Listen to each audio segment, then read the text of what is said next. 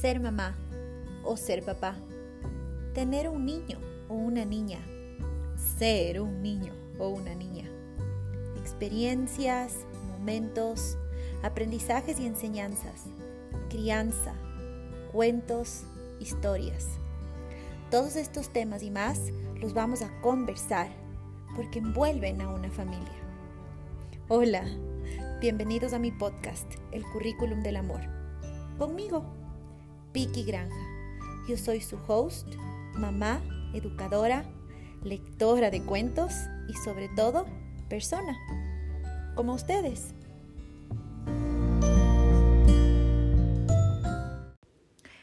En este primer capítulo de Currículum del Amor, vamos a conversar sobre el amor propio. ¿Es su amor propio igual que el amor por sus hijos? Siento que este tema es importante porque cuando somos mamás nos olvidamos de ser. Sí, de ser, de importar y de valorarnos como lo que somos. Es verdad que el amor más lindo del mundo nos llena el alma con la llegada de nuestro hijo o hija. El cuerpo se queda chiquito al lado de ese amor tan grande. Yo sentía que el corazón se iba a explotar y se me hacía difícil entender la inmensidad de lo que sentía por una persona que acababa de conocer y en tan poco tiempo. También llegan sentimientos de miedo, incertidumbre e inseguridad. Yo no sabía cómo iba a seguir con mi vida, con mi vida cuando era solo Piki, cuando solo me preocupaba por mí. Ahora tenía una personita a mi cuidado. Era y es mi responsabilidad. ¿Y qué responsabilidad?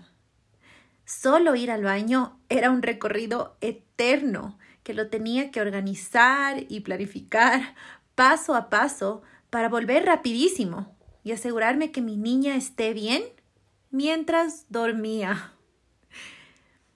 Ser mamá es una avalancha de emociones, de sentimientos, que nos frena, nos lleva a ver nuestra vida con otra perspectiva. Y aquí se me viene a la mente esta pregunta. ¿Qué es lo que más amas en tu vida? En estos segundos, después de la pregunta, ¿se te vino a tu mente tú? Sí, tú. ¿Estás en la lista? En la mía de hace 20 años, honestamente no. Pero en la de hoy, en la de hoy sí. Antes les dije que ser mamá nos frena la vida, pero es solo por un ratito. ¿Y por qué digo por un ratito? Porque es que eso es, un ratito. Pasa el tiempo y te das cuenta de lo rápido que pasó todo. Que la vida se divide en épocas, que llegan y se van. Tuve una conversación con una amiga mía el otro día, en la que me dijo que en esta vida nada negativo nos va a matar, solo pasará. Todo lo positivo hay que aceptarlo con humildad, porque también pasará. Solo hay que vivir cada momento por lo que es. Un aprendizaje. Sabias palabras. Yo tenía la historia de que ser mamá es dejarte de lado, porque viene al mundo un ser al que amas con tu vida, a ocupar el primero, el segundo, el tercero, y hasta el décimo puesto antes que tú. Pensaba que ser excelente mamá a los ojos de los demás era sacrificar todo lo que soy. Y aquí estaba poniendo a otras personas como prioridad también. Yo estaba última en la lista. Esta historia crece con nosotros. Es una historia que la aprendemos y forma parte de las creencias de nuestra mamá, de nuestra abuela, replicamos lo que vimos de ellas, su entrega, su amor y a veces hasta sus dichos. Se han escuchado y escuchan a su mamá. A mí me pasa un montón de veces. Y esta historia tiene una parte linda con la que nos quedamos y también hay partes que devolvemos con amor. Porque nosotras somos seres independientes que venimos al mundo a cumplir nuestro propio propósito.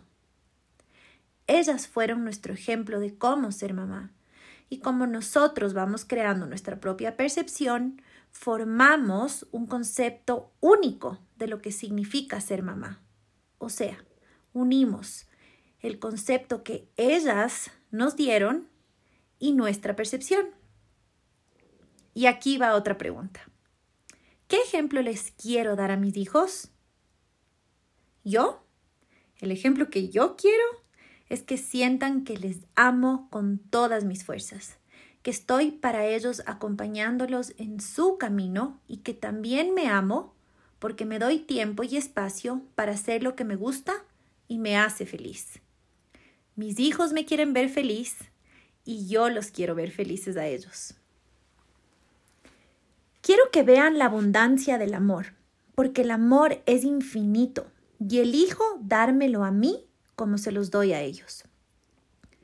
Cuando empiezo por sembrar amor en mí, estoy tomando la decisión de cuidarme, de, de entenderme, de conocerme, de valorarme, para dar ese mismo amor, cuidado, ese mismo valor y la comprensión a mis hijos. Esta entrega auténtica me permite conocerlos profundamente y empezar a crear una relación única y permanente. No porque soy la mamá y es mi hijo, quiere decir que ya, listo, tengo una relación. Es algo que hay que trabajar. Es una entrega de corazón abierto, de una persona entera, o sea, yo, si me doy mi amor propio, estoy lista y camino con ellos de la mano. Yo soy y dejo que sean. Yo fui mamá joven a los 20. Sí, a los 20 tuve a mi hija.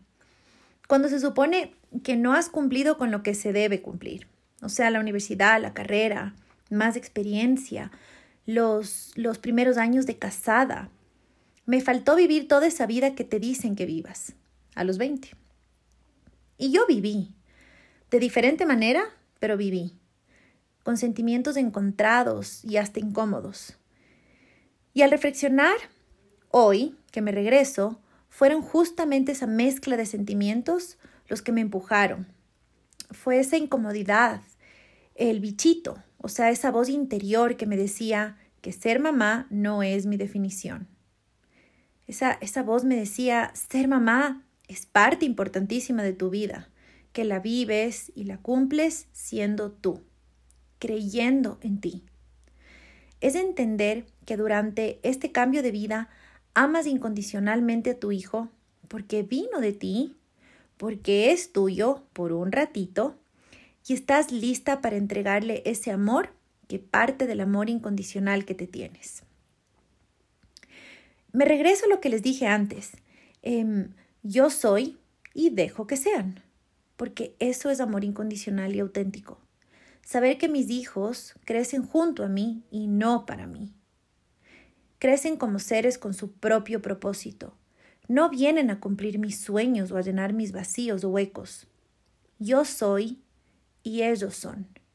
Yo cumplo mis objetivos, mis sueños. Yo lleno mis huecos y camino mi camino. Mis hijos vienen al mundo a contagiarnos de luz, su luz y a recibir la mía. Yo confío en su capacidad, en sus habilidades, para que vivan su vida y acompañados aprendamos el uno del otro.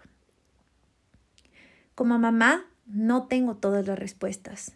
Aprendo y me equivoco todos los días. Y este es el ejemplo que les quiero dar.